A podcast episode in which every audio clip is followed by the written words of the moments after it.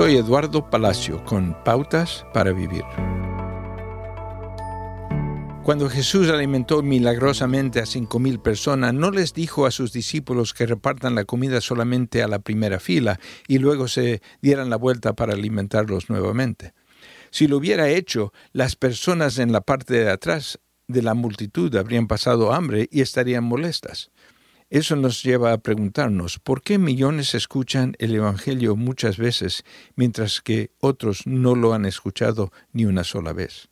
Casi un tercio de la población mundial nunca ha escuchado el Evangelio con claridad ni una sola vez.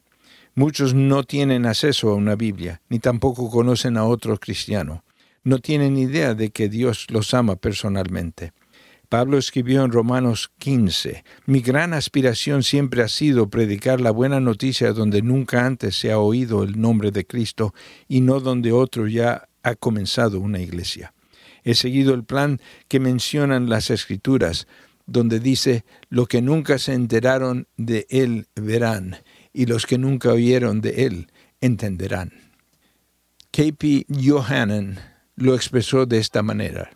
Los creyentes que tienen el Evangelio siempre murmurándolo una y otra vez para sí mismo, mientras tanto, millones que nunca lo han escuchado caen en las llamas del infierno eterno. ¿Qué acción tomará hoy para alimentar a las personas sentadas en las últimas filas? Acaba de escuchar a Eduardo Palacio con Pautas para Vivir, un ministerio de Guidelines International. Permita que esta estación de radio sepa cómo el programa le ha ayudado. Acompáñenos en la próxima emisión de Pautas para Vivir. Gracias por su sintonía.